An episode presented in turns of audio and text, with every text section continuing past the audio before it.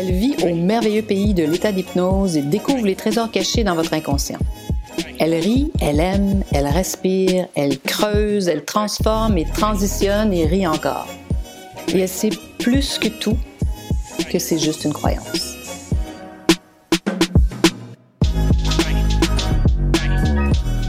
Bonjour, bonjour, ici Turcotte et bienvenue à mon podcast C'est juste une croyance. C'est mon premier épisode et je suis un peu nerveuse.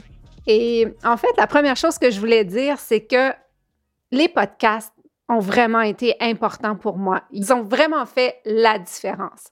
Ils ont été des professeurs, des guides. À certains moments, ils m'ont donné beaucoup d'espoir aussi. Il y a une année où je marchais à peu près 80 km par semaine et j'écoutais des podcasts.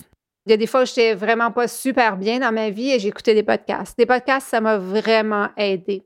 Alors, l'intention derrière celui-ci, c'est de redonner plus que j'ai reçu, évidemment, et de pouvoir vous permettre de vous approprier le contenu et d'en faire quelque chose qui va vous convenir à vous.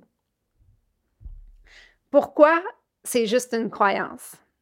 Parce qu'une fois qu'on a vraiment saisi que tout est vraiment juste une croyance, que tout ce qu'on croit, ce qu'on fait, les émotions qu'on ressent, à la base de ça, il y a des croyances. Et quand on change ces croyances-là, on change nos émotions. Évidemment, on change ensuite nos actions et notre vie. Donc, l'idée pour moi de ce podcast, c'est de vous donner des outils, des techniques, des façons d'aller dialoguer avec votre inconscient pour vous permettre de vivre la vie que vous souhaitez vivre. Et dans ce podcast, je veux qu'on s'attarde aussi aux, croyances qui vous aident, aux croyances qui vous ont permis d'avoir du succès dans votre vie. Parce que d'optimiser ces croyances-là qui nous ont aidés dans la vie et puis peuvent continuer à nous aider dans la vie, c'est vraiment quelque chose qu'on ne fait pas beaucoup. Souvent, on va aller toujours voir ce qui ne fonctionne pas, mais aller voir ce qui fonctionne puis l'amplifier, c'est aussi redoutablement efficace. Que j'ai l'intention de faire au départ, c'est vraiment d'aller voir des histoires vraies de mes clients, des histoires vraies de moi, de personnes autour de moi, où est-ce qu'on peut voir vraiment les croyances, puis voir à quel point les croyances influencent nos émotions, à quel point elles influencent nos actions, puis évidemment notre vie.